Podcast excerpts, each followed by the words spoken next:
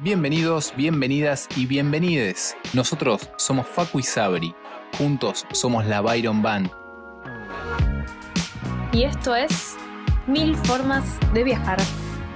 Construimos nuestra propia motorhome y sobrevivimos al proceso. Y en este episodio te contamos todo lo que necesitas saber para enfrentar este desafío. Bueno, ¿qué tal?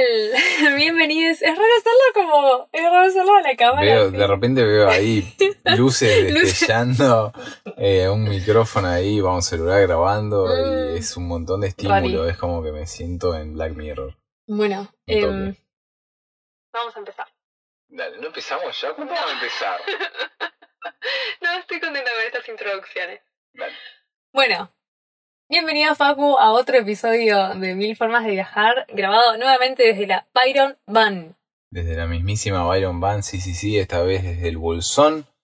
Y estamos con un poquito de frío, por eso la, la frazada. Para el que no nos está viendo, tenemos eh, puesto una frazada, Facu está con buzo, con acufia, con un gorro.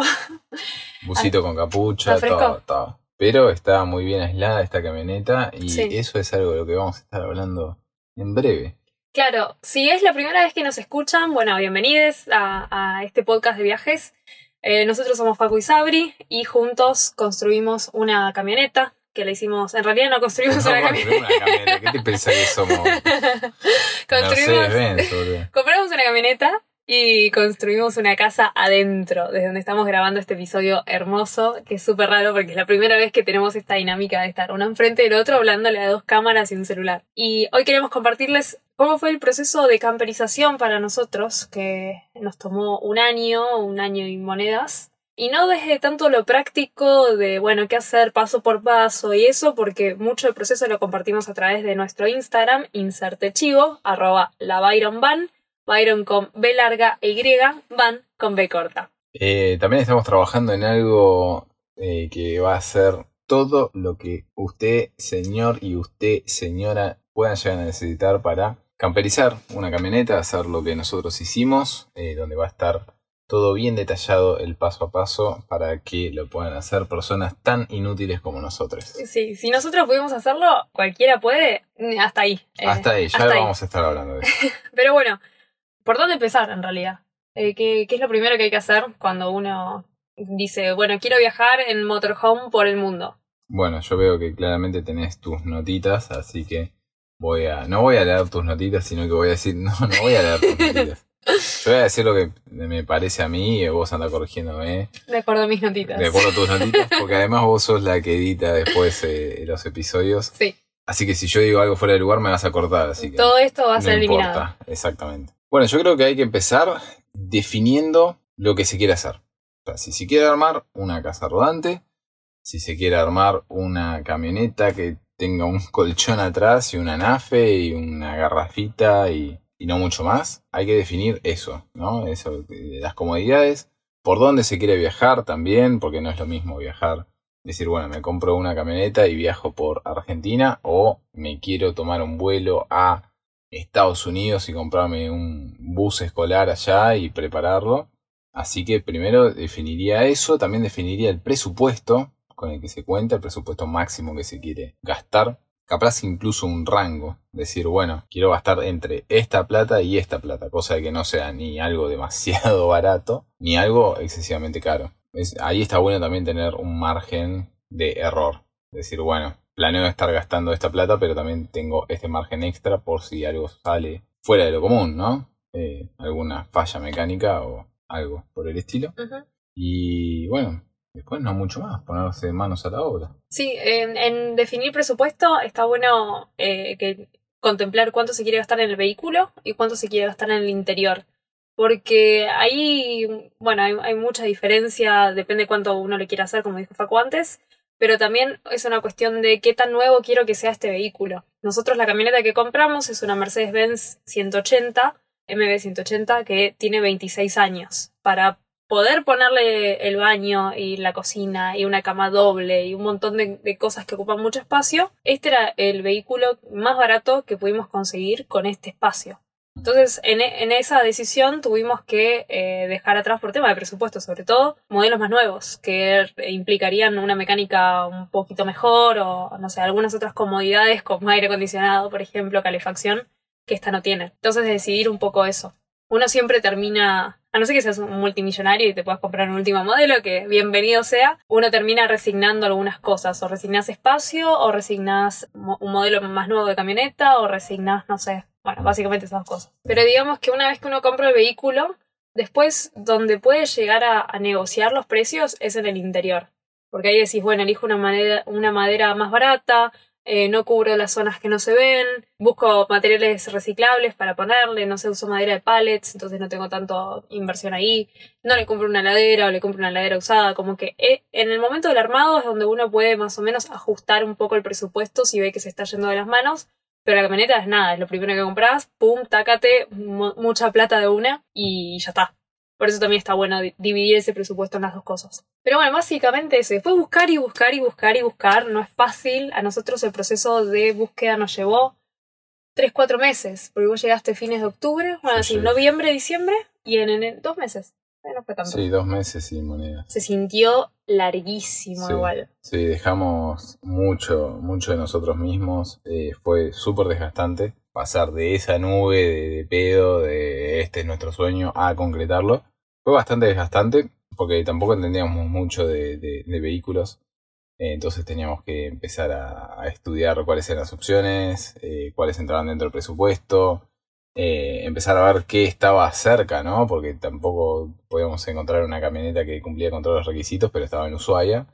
Entonces, Siendo ambos de Buenos Aires. siendo ambos de Buenos Aires, entonces habían algunas cosas que se iban de nuestro alcance, no solo por tema de presupuesto, sino también por temas geográficos. Por suerte, bueno, por temas del destino, Sabri se cruzó con José de Americando, que le mandamos un besito grande. Que bueno, pusieron en el mapa este modelo de camioneta y fue, y cuando lo vimos en persona dijimos, esto es exactamente lo que queremos porque cumple con las 3B, bueno, bonito y barato. Así que nos convenció, nos convenció el tamaño, nos convenció eh, que fuera Mercedes-Benz, nos convenció una, una serie de cosas. Tenemos una Mercedes-Benz. Sí, ¿Cuándo pensaste que ibas a tener una Mercedes-Benz? jamás. Igual, o sea, si, si uno dice, si uno agarra este episodio desde el segundo que decimos, tenemos una Mercedes-Benz, eh, ¿cuánto se puede imaginar que no es real, no? No, no, es, es un- es- es- creo que es lo primero que hizo. Mercedes-Benz de- cuando en su vida. en su vida, en su existencia. Así que nada, una vez que nos convenció el modelo, empezamos a buscar este modelo en particular y eso fue bastante, o sea, uno podría pensar que,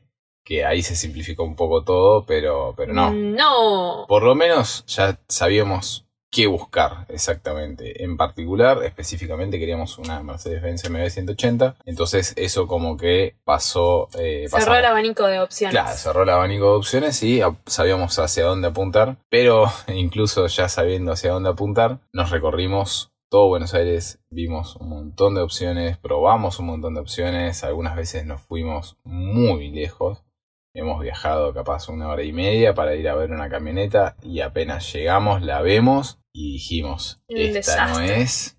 Y, y bueno, y poder lidiar con esa decepción y esa desilusión. Me acabo de acordar, ¿te acordás? Nos había gustado una en Pilar, que también nos quedaba re lejos, y estábamos como bastante convencidos con esa. Íbamos a volver a verla con, con un mecánico, con el tío de Facu, que también le mandamos Alberto, un beso mandamos enorme. Un beso grande. que nos Gracias, ayudó mucho. Y no sé, dos días, ponele antes de que fuéramos a verla, el tipo nos cuenta que chocó y la hizo bolsa. Sí, Él no sí. se lastimó por suerte, pero la camioneta quedó destruida. Sí, me acuerdo del momento en que me llegó el mensaje. Me, Sí. me escribió y, y me dijo algo así como: eh, Hola chicos, lamento contarles que tuve un accidente y, y me mandó las fotos de, de la camioneta como había quedado. Esta- destruida. Estaba destruida. No, eso fue, fue duro. Pero bueno, no tendría que ser, qué sé yo. Después cuando encontramos esta también, el, el dueño anterior, fue también muy desgastante el proceso con él para efectivamente comprarla, como que ahí hubieron unos desacuerdos, él era muy Mm. desprolijo, nos la entregó totalmente sucia, horrible, llena de grasa Sí. y tierra y suciedad, ni un trapito le pasó. Sí, eso es lo de menos. Pero también. me acordé de algo igual. a medida que o sea, eh, Sí. eh, fue un- no solo el dueño, sino también su, sino también su pareja, fueron dos personas muy difíciles de lidiar. Y Eh, la verdad que era, fue muy feo ese tiempo, pero bueno, finalmente la compramos el 6 de enero del 2020 y me acuerdo algo también. El día, porque Facu la fue a ver primero y después la fui a ver yo. Y el día que la voy a ver, veo que cruzamos una calle que se llamaba Byron. mm, Y fue, bueno, señal del universo, qué sé yo, no sé. Terminamos comprando esa por otras razones, pero eso también ayudó. Y si alguien no sabe por qué se llama Byron, ¿qué, en- ¿lo decimos en algún episodio? Puede ser. Bueno, vaya a nuestro Instagram, porque está ahí la explicación. Está, está en el primer posteo, así que váyanse hasta abajo de todo, lean el Ah, los primer remandaban posteo. con tarea. Sí, a pleno. Y si no, Y nada. después, eh, lo que está bueno de ir al principio de- de- del Instagram es que van a ver todo el proceso de camperización Sí. y todos los posteos donde no paramos de quejarnos. Sí. Pero bueno, finalmente la compramos, listo, fantástico. Y bueno, como les dijimos al principio del episodio, no nos vamos a poner tan técnicos sobre qué hay que hacer primero y demás, sino hablar más de la emocionalidad, porque uno se mete en estos procesos sin saber nada en general sobre eh, lo, lo material, sin saber agarrar una herramienta o la electricidad o todas esas cosas que tanto miedo nos dan, pero también sin saber en la magnitud del proyecto en el que se está metiendo, en la cantidad de peleas que va a tener con su compañero o compañera, tanto si es pareja o como si es un amigo o familiar o lo que sea, todos los acuerdos, toda la plata, todo la, el de, tiempo. la cantidad de decisiones que hay que tomar. Es como que nos gustaría hablar de eso sobre todo. Sí. Bueno, contame, ¿qué onda? ¿Cómo fue el proceso de camperización para vos? Fue sumamente desgastante. Siento que invertí una cantidad de energía, recursos, salud mental. Perdón si, si los estamos tirando para abajo. No, pero es la idea. hay, que- hay que mostrar cuál es la, la realidad de todo Claro. esto. No todo es color de rosa, no, no, las cosas no son lo que se ven, eh, lo que se ve en Instagram. O sí, pero no es todo el paquete completo, en realidad. Exactamente. Ahí tienen cosas muy lindas y tienen cosas que son realmente eh, bastante, bastante feas. Bastante, Bastante fuleras, desafiantes, bastante diría. Desafiantes, bastante desgastantes. La verdad que el, principio particularmente fue muy desgastante. El tema de la búsqueda y la compra de la camioneta. Eso fue súper desgastante. Pero una vez que ya la camioneta está en su poder, encontraron dónde eh, guardarla y dónde trabajarla, eh, ya ahí empieza a cambiar la cosa porque es, es uno mismo o uno como, como equipo trabajando la camioneta que eventualmente va a ser su casa. Entonces ya ahí cambia un poco la cosa. Pero también ahí empiezan a aparecer las sorpresas, ¿no? Porque empiezan a desarmar y empiezan a ver que de repente Claro. encuentran óxido o que de repente eh, hay que arreglar ciertas cosas de la mecánica que no, no se habían dado cuenta o que no, no tenían forma de saberlo. Eh, empiezan a aparecer toda esta serie de sorpresas.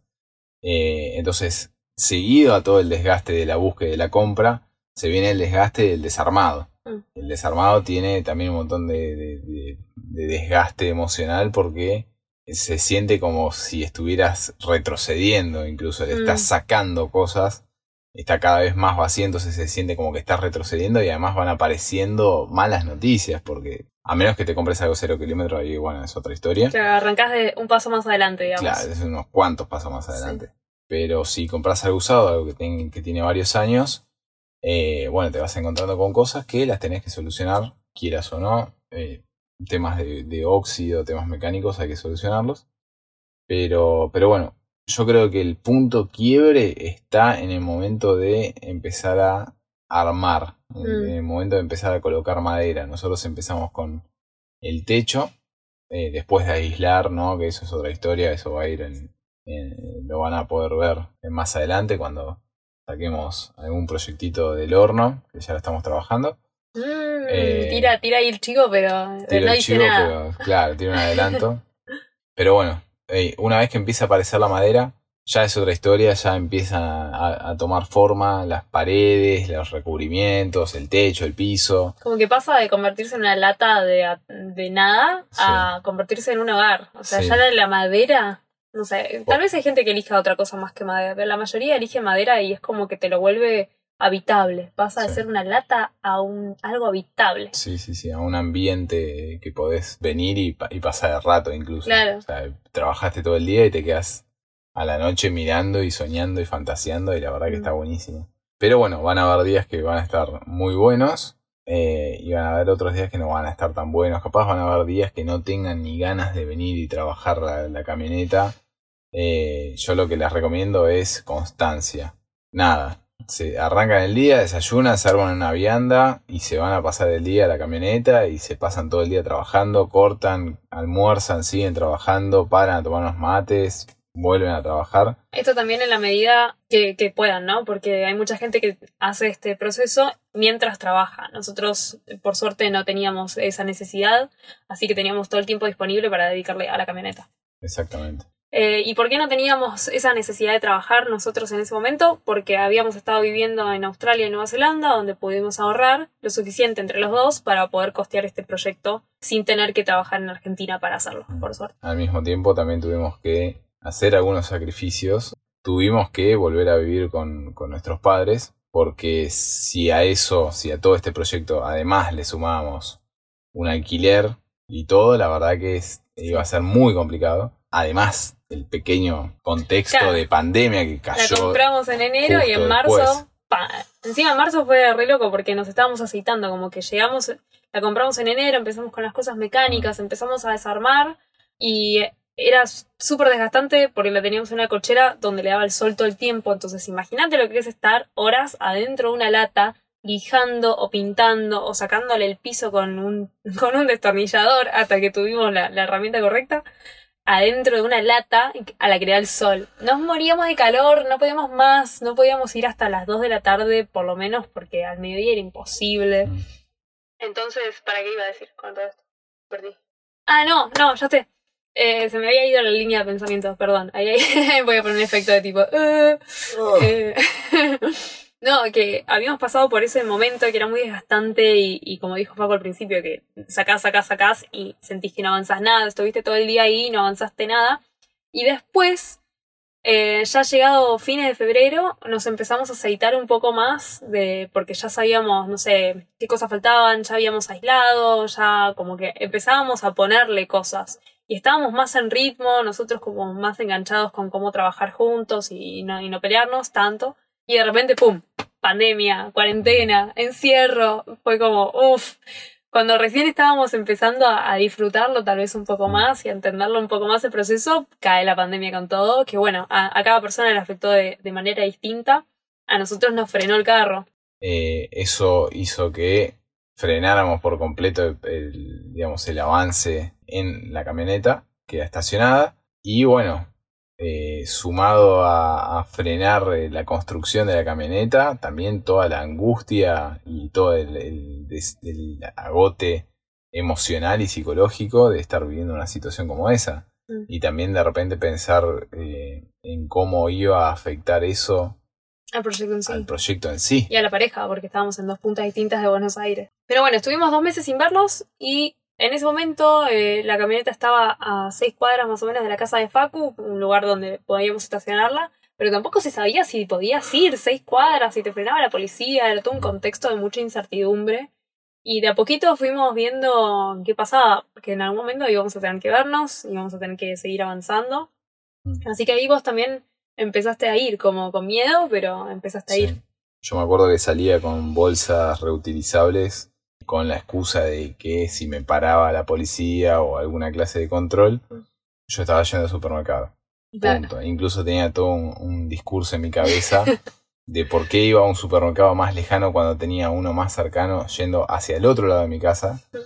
Pero bueno, nunca te agarró la Eso policía. nunca pasó, eso jamás pasó, nunca me paró nadie. Mejor estar preparado. Así que salía con mi bolsa reutilizable, me iba a la cochera y me ponía a hacerle cosas a la camioneta de, de las cosas más bizarras que se le puedan ocurrir porque realmente no sabía o no sabía cómo avanzar o estaba trabado en mi cabeza y, y buscaba otras formas de avanzar. Igual pasaban dos o, cosas también. eh, Uno, no sabíamos qué cosas estaban abiertas. Por ejemplo, para comprar madera, para ir al Sodimac, Mm. que es eh, un lugar donde se compran todos artículos de construcción. Mm. Eh, como que tam- tampoco en ese momento podíamos contar con, con, con los materiales que necesitábamos para seguir. Los locales estaban cerrados, era todo, todo muy raro. Y además pasaste de hacerlo conmigo, que yo iba bastante seguido en ese momento, a hacerlo solo. Entonces como que eso también afecta un montón. Sí, sí, sí, sí. ¿Y estuviste un mes por lo menos? Estuviste armándola solo. Sí, ese mes aproveché a trabajar la cabina más que nada y la verdad que estu- estuvo muy bueno porque le dediqué mucho, mucho tiempo y energía a un espacio bastante chico, entonces pudo, pude hacer un buen trabajo. Incluso después en un momento me compré una latita de pintura negra y me puse a pintar detalles en negro en el exterior que... Claro, no creo- sabías qué que- hacer, hiciste algo. Claro, me puse a hacer cosas que no... O sea, la clave está ahí, creo yo. Siempre hacer lo posible por pasar tiempo en la camioneta y hacerle cosas, porque al fin y al cabo todo suma y, y, y la inspiración te agarra trabajando. Mm. De repente fuiste y te pusiste a pintar algo y dijiste, ah, mira, capaz esto lo puedo hacer de tal forma. Y, y bueno, y le empezaste a dar para adelante. También algo que me gustaría que mencionemos más temprano que tarde es que antes de empezar a meter madera y, y construir, hay que definir cuáles son las comodidades que se quieren tener y armar el diseño del interior. Que bueno, eso también fue Perdón. súper desgastante. Todo es re desgastante todo el tiempo. Pero Sí, a la sí. vez también, a, a ver, lo hicimos, lo llevamos hasta el final y ahora hace un mes que lo estamos viviendo. Así que creo que esperamos que al final de este episodio les podamos dejar una reflexión positiva. Sí, sí, Y además sí. lo estamos grabando desde la comodidad de nuestro hogar y re- como rememorar esos momentos donde todo fue tan difícil y ahora verlo eh, hecho, armado, efectivamente, con fotitos colgadas, con los frasquitos colgantes que yo tanto le quería poner, con las lucecitas navideñas, es, es muy hermoso, la verdad. Nos, nos ayuda también un poco a, a valorar todo, todo lo hecho. Porque enseguida uno da por sentado las cosas porque somos unos humanos bastante bobos. Pero la distribución a mí me liquidó, me liquidó. La distribución fue una de las cosas más difíciles para mí. Sí. No decidir cómo iba a ser la distribución final, sino como empezar a, a, a visualizarlo. Yo sentía que si no teníamos la distribución, había un montón de otras cosas que no podíamos hacer. Como que la distribución frenaba el avance de un montón de cosas. Y para mí, que yo estaba lejos y que no veía la camioneta y que no me daba una idea de las dimensiones y de cuántas cosas podían entrar y qué tamaño teníamos que hacer la cama, el baño, etcétera, etcétera, vos me habías encargado a mí en un momento que yo me encargaba de la distribución y me fue súper difícil porque todo me lo estaba imaginando. Y te pedía las medidas y vos me las pasabas y no tenían sentido para mí en mi cabeza. Era como que necesitaba estar ahí, tocar y medir y mover. Así que eventualmente me me empecé a ir. empecé a que sí. eh, y creo que todos en algún momento hemos Sí, quebrado la cuarentena. No nos hagamos los boludes. Porque eh, sí, lo, lo hicimos todos, me parece. Pero bueno, en algún momento quebré la cuarentena, igual tomamos muchos recaudos. Y empecé a ir y ahí como que al poder ver las cosas, al poder ver, tocar, medir, hicimos unas mediciones con cinta de papel, llenamos de cinta de papel toda la camioneta. Nos acostamos en el piso para ver hasta dónde tenía que llegar la cama, como esas cosas eh, de, de poder visualizarlo en el lugar me ayudaron un montón y eventualmente obviamente un saludo enorme a los chicos del Chess Team, a Chilu y ese, que mm, terminamos haciendo la distribución que ellos hicieron, pero con una modificación que ellos mismos nos propusieron. Ellos nos dijeron, si nosotros tuviéramos que volver a hacerla, haríamos la misma distribución, pero la cama la pondríamos del otro lado. O sea, espejarían su cocina y su cama. Mm. Eh, era una cuestión de la puerta, la entrada, la circulación, qué sé yo, y nos recontra recerró Sí. eh, por todos lados y les preguntamos obviamente si podíamos copiarles la distribución y nos pasaron los planos, nos pasaron, Nos pasaron las, medidas, de todo. nos mandaron videos de cómo era su camioneta, Sí. nos explicaron de todo y así terminó siendo la Byron Van, tiene algunas cositas distintas, pero la, la distribución es la de los chicos del Chestín. Sí, sí, sí. Sí, se basa, se basa en una enorme medida 97% te diría. en, en la distribución de Chestim. También es un buen momento para aprovechar y agradecer y contar que eh, meterse en un proyecto de esta gama es algo que uno no puede hacer solo y que nunca hace 100% solo. Ni, ni Facu construyó toda esta camioneta, ni yo me encargué de, las redes sociales al 100%. Es como que no solo fue un trabajo en equipo entre nosotros como pareja, sino que también nos ayudó muchísimo todo un grupo de gente que tiene esta misma camioneta y que nos vamos pasando ideas entre todos. Y fue hermoso el momento en el que dejamos de ser los que preguntaban para empezar a ser los que respondían también. Como que siempre hay uno que está más adelantado en el proceso, uno que está más atrasado, y bueno, nos vamos ayudando. Desde, y se responden 500.000 veces las mismas cosas. Bueno, chicos, ¿cómo aislaron ustedes? ¿Cuál es el mejor aislante? Es algo que, no sé, cada vez que entra alguien nuevo en el grupo, se pregunta eso y bueno, y se responde.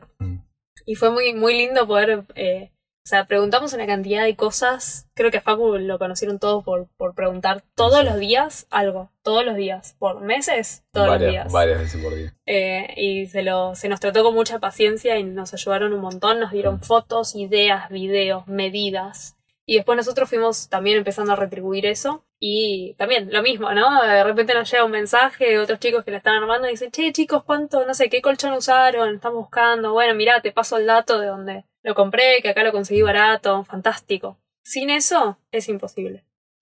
Y obviamente tu papá jugó un rol fundamental también en, en la construcción Sí. Y, y en el diseño también. y en el diseño. Eh, nos basamos en una enorme medida en eh, el diseño de Chess Team, pero también era trasladar ese diseño, esas medidas, esa, Esa idea. eh, esa idea, las, las fotos, los videos, era trasladar todo eso a la realidad en nuestra camioneta. Entonces he pasado largos ratos con mi viejo, también con mi hermano, Lean, viendo y estudiando y analizando cómo armar cada cosa. Y bueno, y efectivamente después llevándolo a cabo, ¿no? También hablando con herreros, eh, hablando con carpinteros, porque ahí había algunas cosas que no podíamos hacer por, por nuestra cuenta con los elementos y el conocimiento que teníamos. Así que mm, hay un montón de gente eh, que ayudó en esto. Muchas personas ayudaron simplemente por amor al arte, por empatizar con el mismo sueño. Y otras personas que, bueno, simplemente contratamos el, el servicio, como el herrero que nos hizo eh, un soporte que fue clave y fue fundamental para empezar a, a hacer el techo. Eh, o al carpintero que le mandamos a hacer el mueble de la cama, que, bueno, fue bastante frustrante, decepcionante, lento. Y, Sí, me gustaría hablar de eso también. Sí, y bueno, y que no, no quedó a, a nuestros estándares, pero bueno, Sí. está bien, igual cumple su cometido y estamos contentos. Hay algunos trabajos que mandamos a hacer, por ejemplo, la tapicería, retapizamos los asientos de conductor y acompañante que estaban eh, en muy mal estado.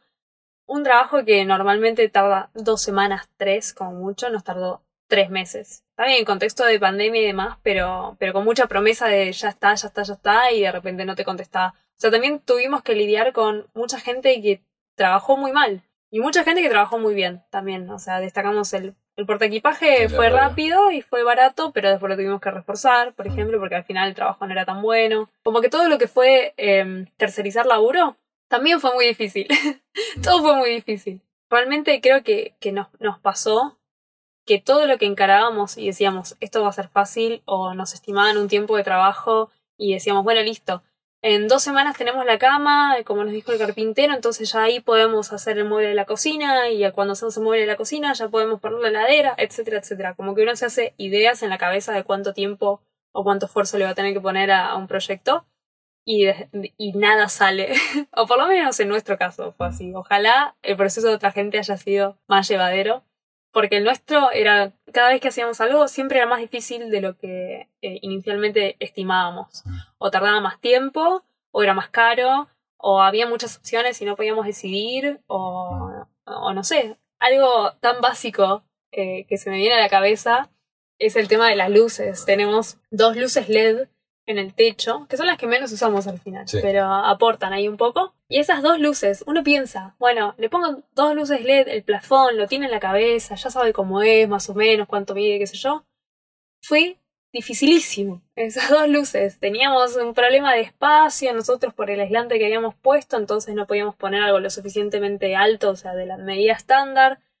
No encontrábamos que eh, una medida que nos cerrara que fuera una conexión 12 volt. Entonces tuvimos que, de algo tan simple como comprar unos foquitos y, colocarlos, tuvimos que hacer una adaptación enorme. Pero a partir de eso, también con, con todo el laburo que eso fue, hicimos un video tutorial que está en YouTube, tiró el chivo, ya que está, está en YouTube y está en nuestro Instagram TV. Y que hoy en día, es más, hoy mismo nos etiquetó eh, un chico. Que, que lo usó y, y hizo lo mismo para su camioneta. O sea, eso también está buenísimo, como poder pasar, no sé si poder pasarla súper mal, pero aprender de un proceso que uno pensaba que iba a ser fácil y no lo fue, y después poder compartir ese conocimiento para ahorrarle tiempo al siguiente. Mm. Así también nos hemos fumado 500.000 tutoriales de mucha gente, sobre Mm. todo muchos españoles porque no hay tanto material de Latinoamérica. Aprovechamos el espacio para mandarle un besito a un montón de gente. Sí, a todos los que hicieron algún tutorial que hemos visto. A todos saben los quiénes son. españoles, y, y yanquis, Sí. y toda europeo y cualquier persona Sí, que haya sí. sacado un tutorial de camperización, le mandamos Lo vimos- un besito todos. los vimos todos. Somos licenciados en tutoriales de YouTube. y bueno, y estamos produciendo los nuestros también precisamente por eso, eh, donde encontramos que hay un, hay un hueco de información que nosotros no conseguíamos. Cuando finalmente lo hicimos, empezamos a producir videos. Le hace dos videos porque todavía no hicimos varios otros. Ya, ya, van a venir. mucho más. Pero bueno, también eso, como que todo fue más difícil de lo que eh, estimábamos. Y eso es re importante decirlo, porque uno se frustra un montón. Te frustras un montón. Cosas, o de decir, ¿cómo puede ser que algo tan simple sea tan difícil, tarde tanto, sea tan complicado? Y llorás y puteás y te peleas con tu pareja, y puteás a la luz, y puteás a las, a las camionetas y a todos los europeos también, porque los europeos también tienen una tendencia a mostrarlo como que es súper fácil. Así que venimos un poco a desmitificar eso. Y también porque allá consiguen todo, toda clase de producto que puedan imaginar. Amazon. Metete en Amazon y comprar las luces eh, Claro. así, así, así, así, más grandes, con centímetros de Se diferencia. meten a, a Ikea y compran la cama ya hecha y no tenemos a Y Ikea. acá vos vas al hermano. ferretero y, y le, le compras los tornillos y no eran y tenés que volver y, y te aconsejan mal y es como que Mm. también eh, hay algo de la, no sé si es la idiosincrasia la palabra correcta, pero bueno, idiosincrasia, me gustó. Eh, no, pero el, el lidiar con, con vendedores y con trabajadores argentinos, la verdad, es re jodido. Vamos a tomar eso con pinzas, igualmente.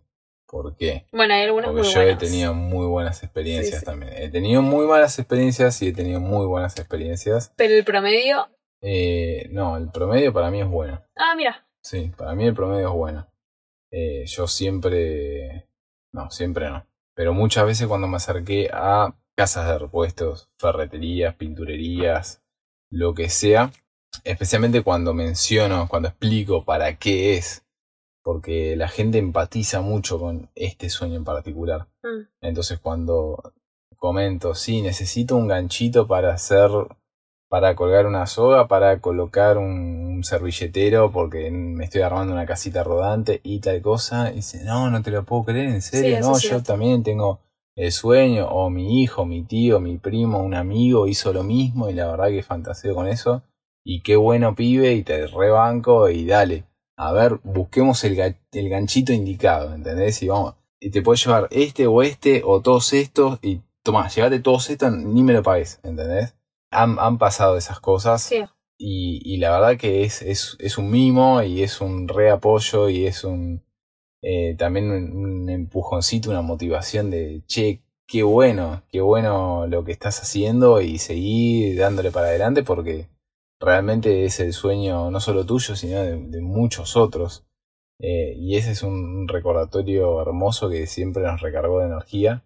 Y yo amo decirlo y lo voy a decir siempre que hable de este tema. Puedes sentir que fuimos como abanderados de un sueño colectivo. Mucha gente sueña con hacer algo así. Pocos o se animan o tienen los recursos para hacerlo. Y cuando te animás y tenés recursos y le das para adelante a pesar de todo, eh, toda esa gente que comparte ese mismo sueño te ayuda de una forma u otra, ya sea regalándote ganchitos para que vos puedas colgar las, el servilletero o directamente, nada, dándote una palabra de aliento, diciéndote, che, pibe, siguiéndole para adelante, ¿entendés? No importa que te acabes de martillar un dedo, se te va a curar y va a estar todo bien y vas a poder terminarlo y salir a viajar y cumplir tu sueño y el de todos nosotros. Así que eso está buenísimo y me ha pasado mucho cuando fui a, a comprar cosas, ferreterías, pinturerías, casas de repuestos. Entonces, en mi experiencia, Mm. he tenido muchas más opciones, eh, experiencias positivas que negativas. Bueno, está bien, súper válido. Así que cerrá el orto. Eh, no, me gustaría volver a esto de mm, si tenés, si te animás y tenés los recursos, porque hablamos al principio de ¿es posible para todo el mundo hacer eso?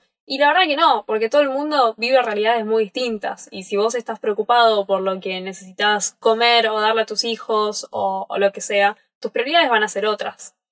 pero cuando uno tiene, o sea, tampoco se necesitan, es como que no es ni un extremo ni el otro, ni todo el mundo puede hacerlo, ni es completamente imposible. O sea, no necesitas 100 mil dólares para armarte una casa sobre ruedas.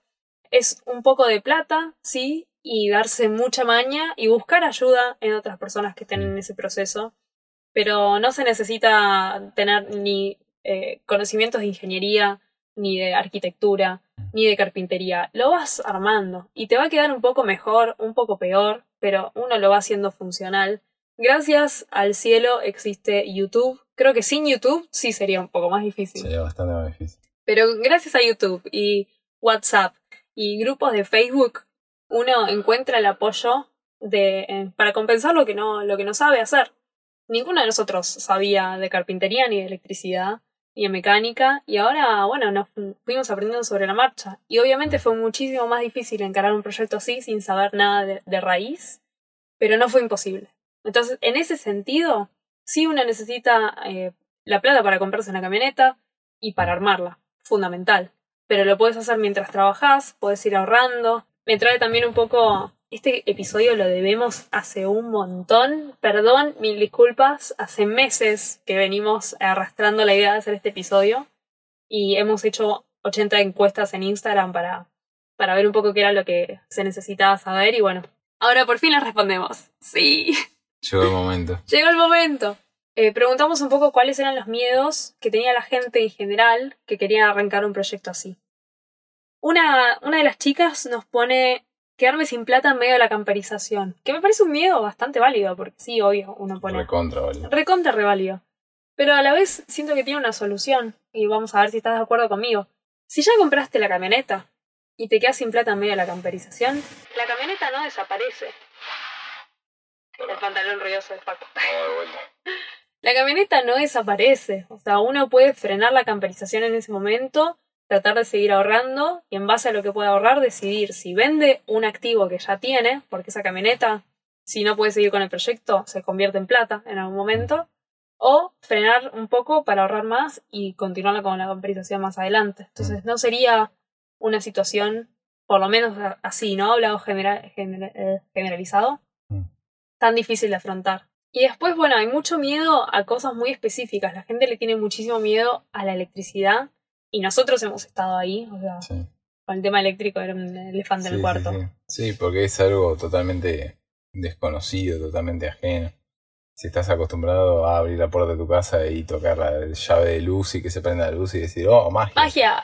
Em, capaz sí es un poco, un tanto extraño eh, pensar que puedes hacer una instalación eléctrica, pero es bastante más sencillo de lo que uno esperaría muchas veces pasa que uno se bombardea de información. Busca y busca y busca y ve tutoriales y lee y hace el cuadrito de consumo que te ponen en YouTube y todo y está bárbaro, o sea, es necesario.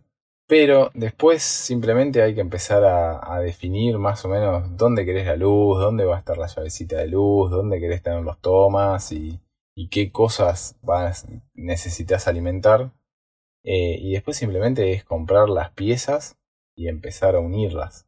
Eh, así que no le tengan tanto miedo, sí hagan averiguaciones, sí fíjense qué es lo que quieren alimentar y dónde va a estar. Todo. Quiero rescatar algo igual de eso porque lo estamos contando como que, bueno, eso sí ya se hay y uno lo hace.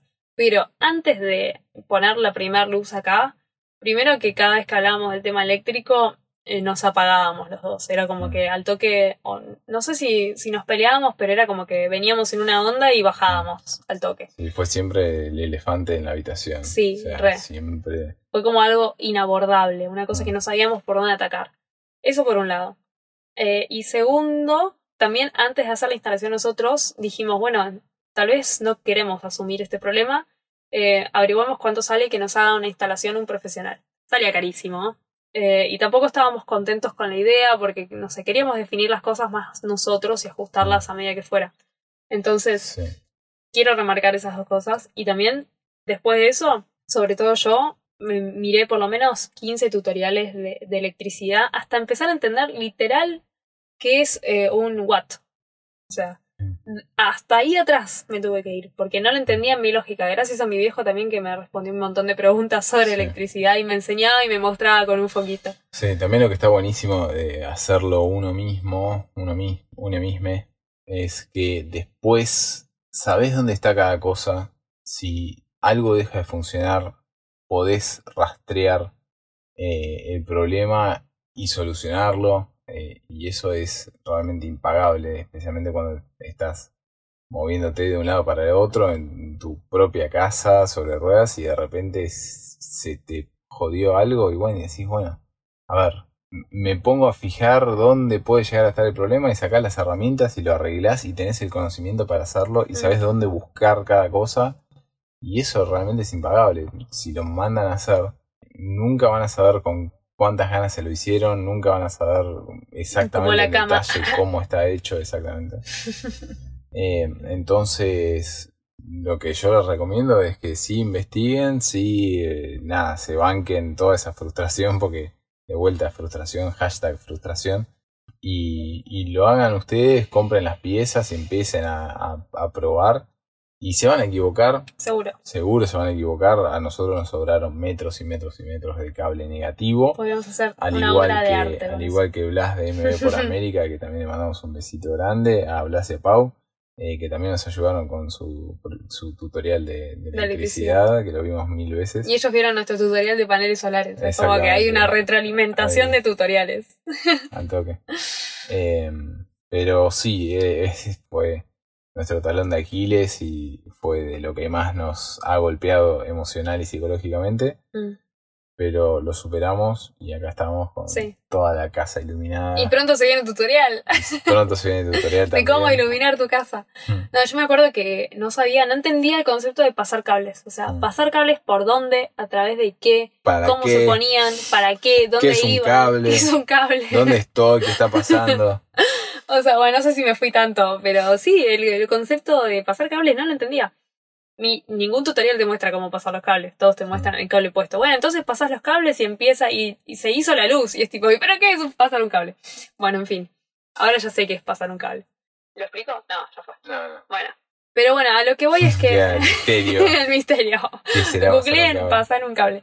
Em, pero bueno, fue muy difícil porque la, la- electricidad en particular es algo que, que parece muy grande y como muy inalcanzable de alguna manera. Pero por algo, lo que decías vos al principio, es hacer. Es hacer. Y si hacer empieza por buscar tutoriales, bueno, que así sea, porque de a poco uno empieza a atar los cabos.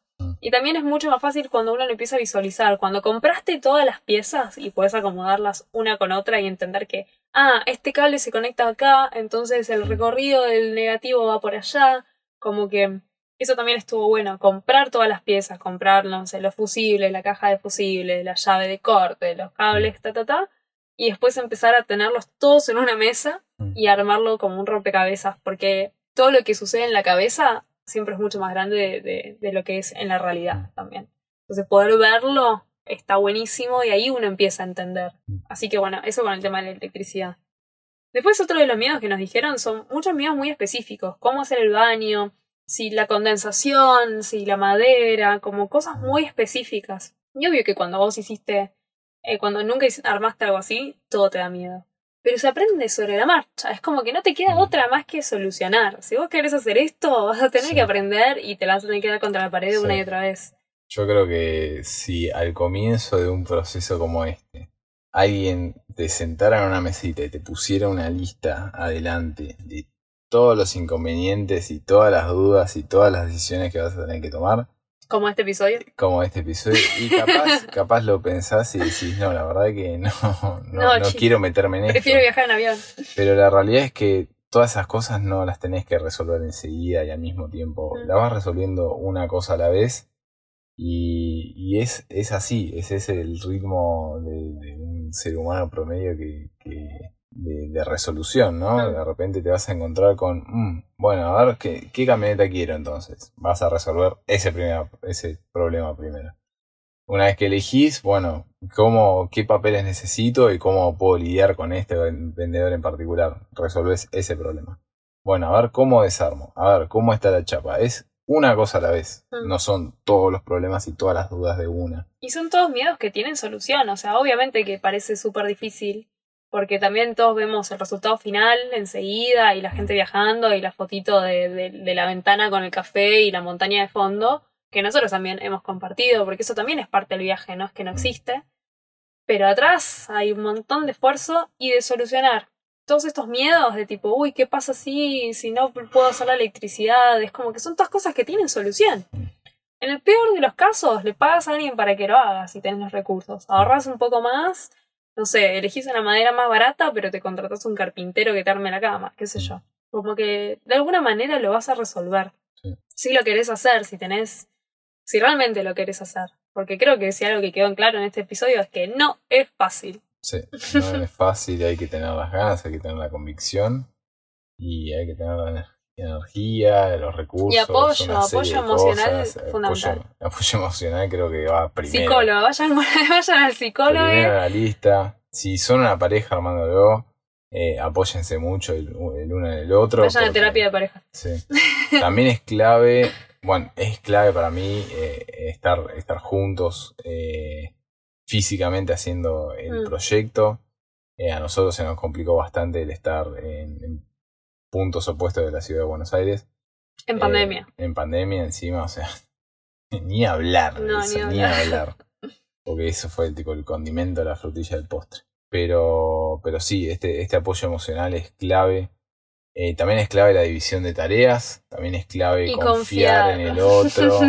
También es clave confiar en el otro. Delegar y confiar y dejarlo ser. Exactamente. Eh, Para un lado o para el otro. en nuestro proyecto en particular, la delegación de tareas más visible, clave, estratégica y necesaria que hicimos fue la de que Sabri tenía prácticamente total control de la parte digital del proyecto y yo tenía prácticamente total control de la parte eh, física y... y de- Excepto por decisiones grandes, eh, Eh. como, no sé, el- si le poníamos baño no. por Sí, sí, eso seguro. Pero después, si yo necesito, o de repente quería comprarle, no sé, las correderas estas de aluminio para hacer puertas corredizas a, a la alacena y al vestidor, era como que capaz te lo comentaba o capaz directamente ni se lo comentaba, iba, compraba y hacía.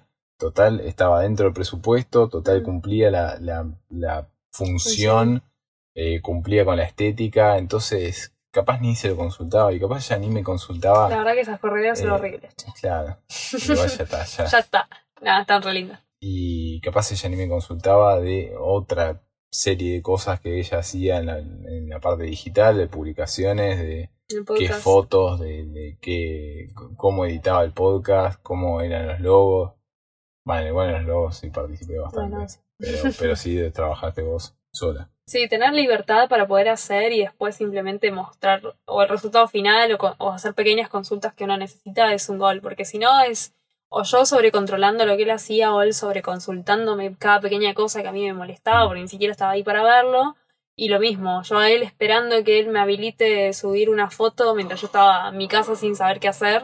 Como Sí. que eso, o sea, eso trajo muchas discusiones hasta que después, bueno, vos sos libre, yo soy libre, está todo bien, mientras hagamos esto y cumplamos así, listo, confiamos. Y nos dio mucho más libertad y, y nos ayudó un montón. Sí. Pero bueno, antes de eso hubo una serie de discusiones. Sí, sí, sí, la comunicación, la comunicación es clave.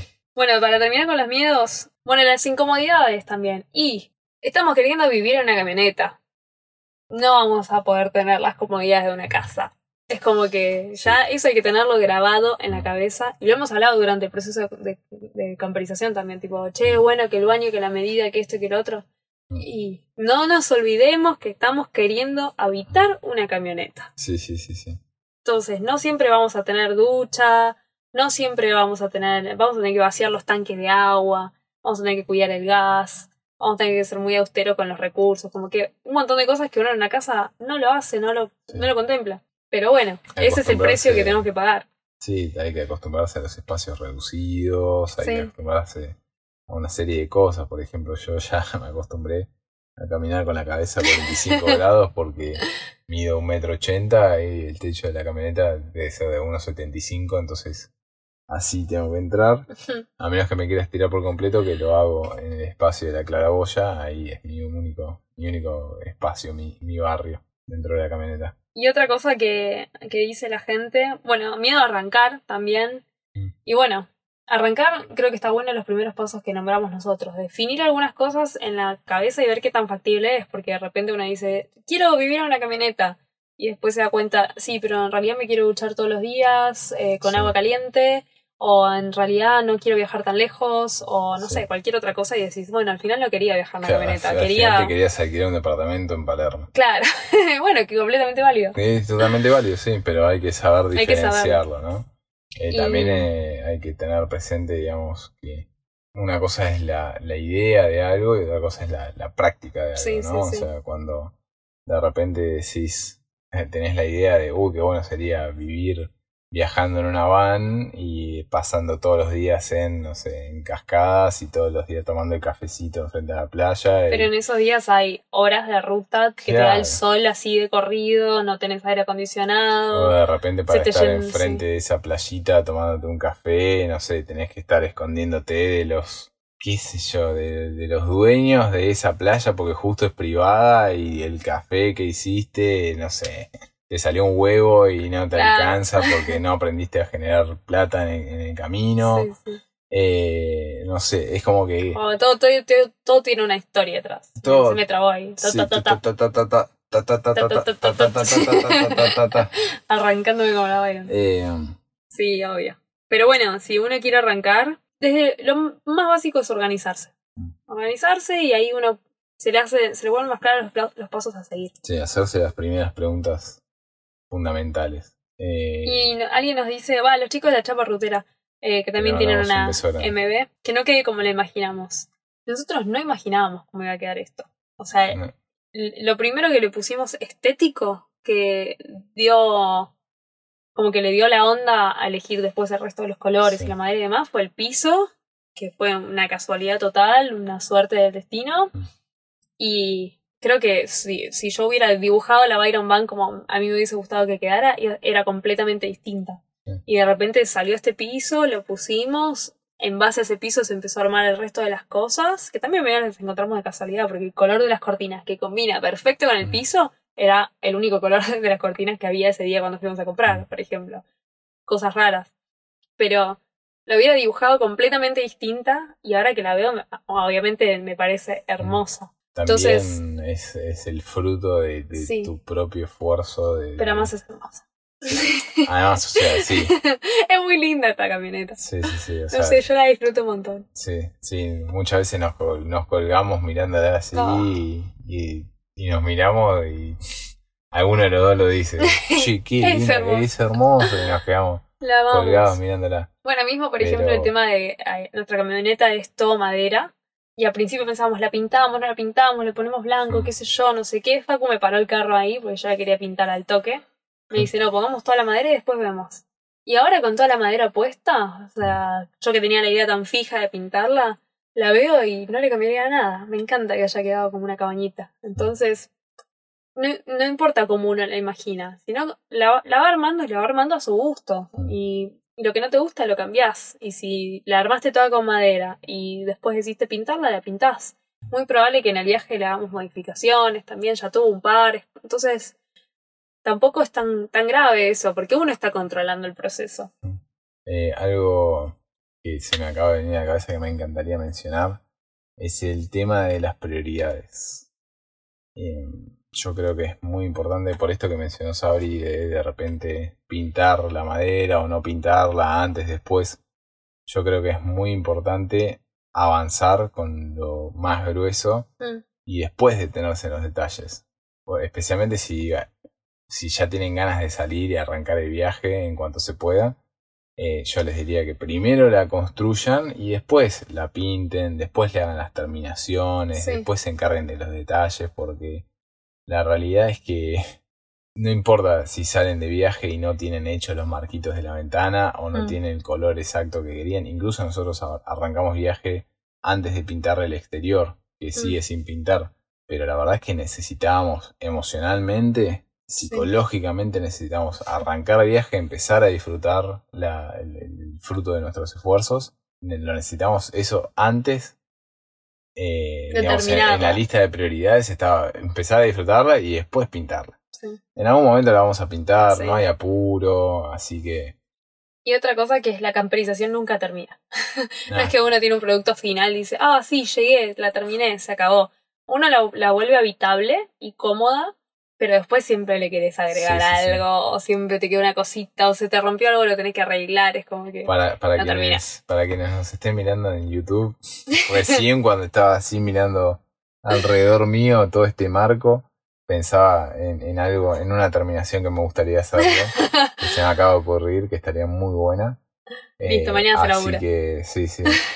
Así que nada, igual, igualmente es ya se vuelve como un hobby, se vuelve algo súper divertido, algo súper ocioso, algo re disfrutable porque Pero ya lo estás viviendo. eh, ya la estás viviendo y ya, ya aprendiste a dar de maña y ya sabes cómo, cómo hacer un, montón de cosas y cómo usar los recursos.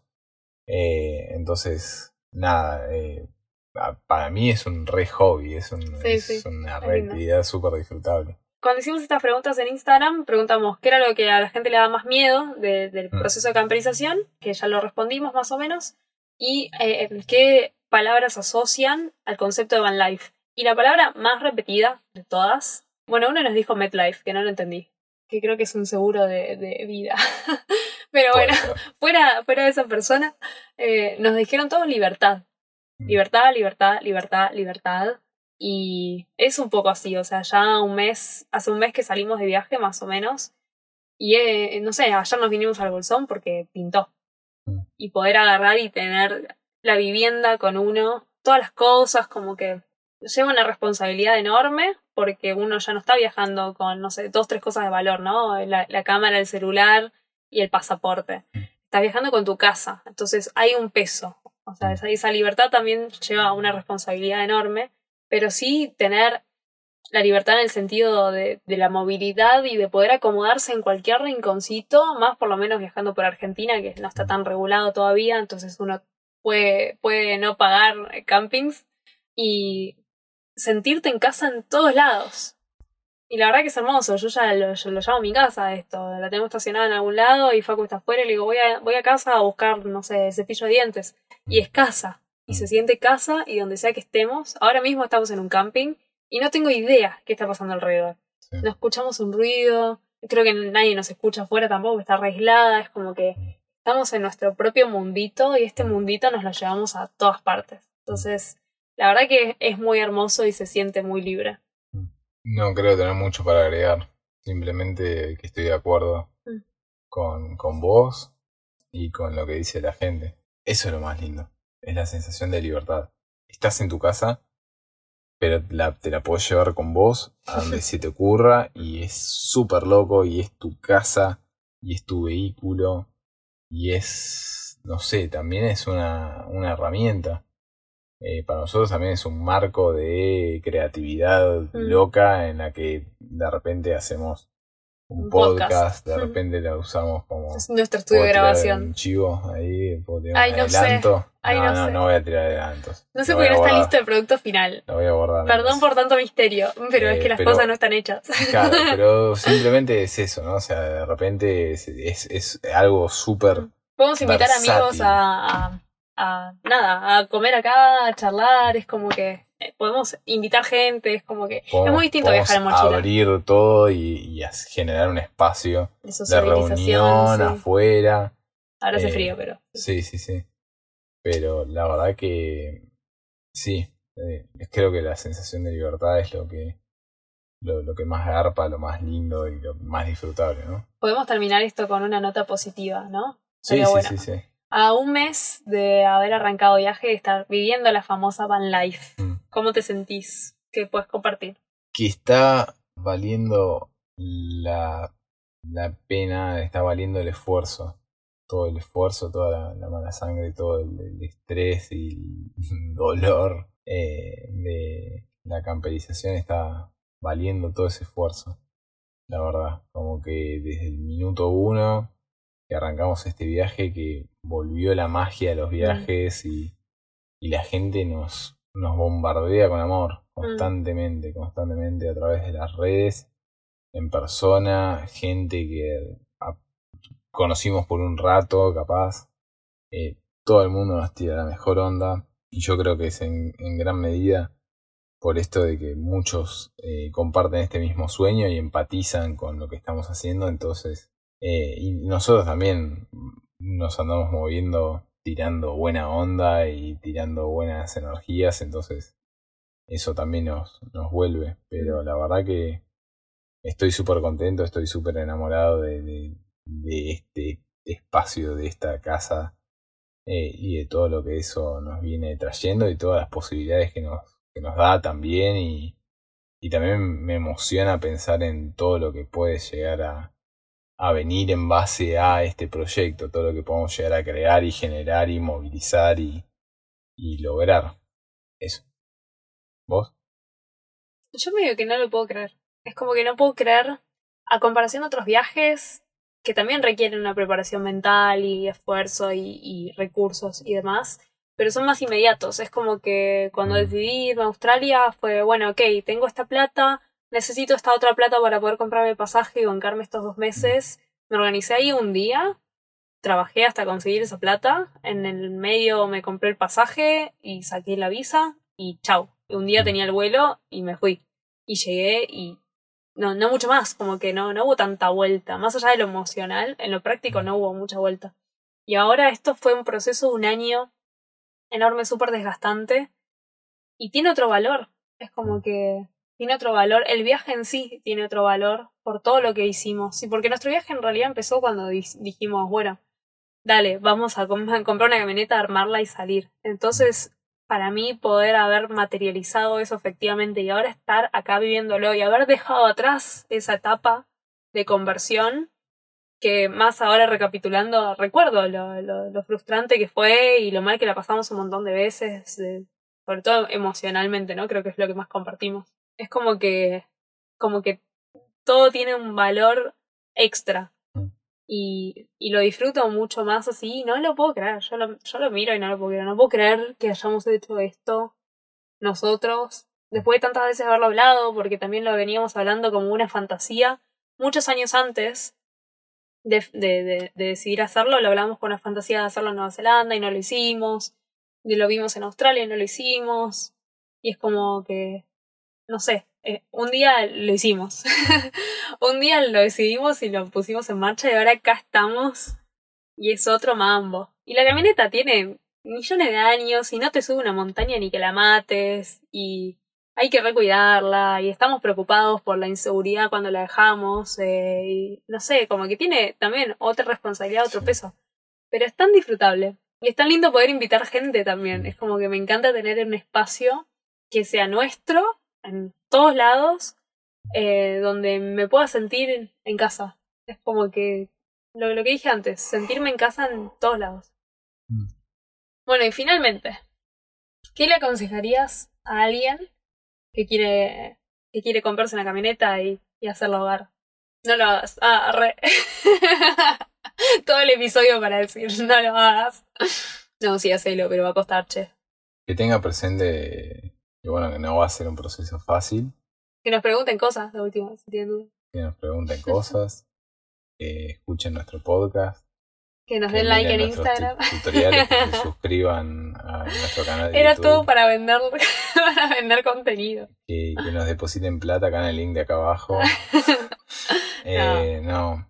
no, sé, que, que sean constantes, que, que, que no se dejen apabullar por todo el la sobrecarga de información y todos los opinólogos y, nada, y que confíen en su instinto y que le den para adelante, intenten disfrutarlo lo más posible eh, y que también se den el mérito de todo lo que están haciendo porque es un montón, un montón.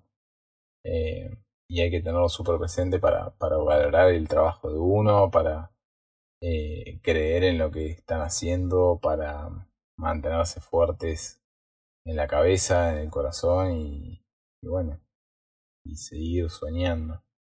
Me salió re Walt Disney. Mal. Se me cae el lagrimón. Sigan soñando, niños. Eh, ¿Vos qué andás? ¿Qué le dirías? Yo le diría eh, que se apoyen en la comunidad, que no, no hace falta hacer las cosas solo o sola, eh, apóyense, que siempre hay uno que, que ya pasó por la misma y les puede dar una mano. Y que se tomen un segundo cada tanto para apreciar todo lo que hicieron. Porque a veces parece que uno no avanza nada y después cuando avanza un poquito ya quiere seguir a la siguiente cosa. A vos te pasa un montón eso. Mm.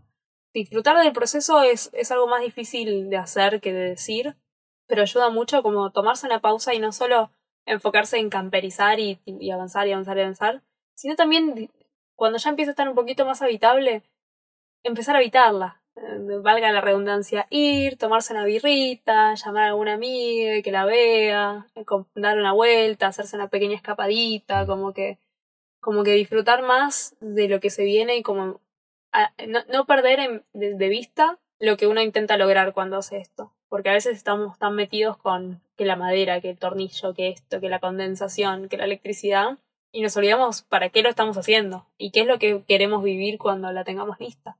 Entonces, como tratar de, de no perder ese foco y poder empezar a disfrutar del viaje incluso antes de tenerla terminada. Eso. Y con eso nos vamos a dormir ya. Ay, por favor, te lo pido. Bueno, esperamos que les haya gustado este episodio. Nos pueden encontrar por las redes, estamos en Instagram, en YouTube, en Spotify, en Pinterest, etcétera, etcétera, como arroba la Byron Van, Byron con B larga e Y, Van con B corta. Somos Facu y Sabri y esto fue, Mil formas de viajar. jamás ensayamos esto, pero va. Yeah. Yeah. Y este es el famoso episodio de la camperización que estuvo Sí. pendiente por tanto tiempo. Meses. Me hinchó tanto las bolas para grabar este episodio, ¿no? Lo grabamos una vez y fue malísimo. Lo grabamos una vez, fue pésimo. Ninguno de los dos tenía la energía para Che, no estaba grabando. Arre. Ajá, ajá, ajá. Bueno, adiós. Chao. Me voy a dormir. Ya.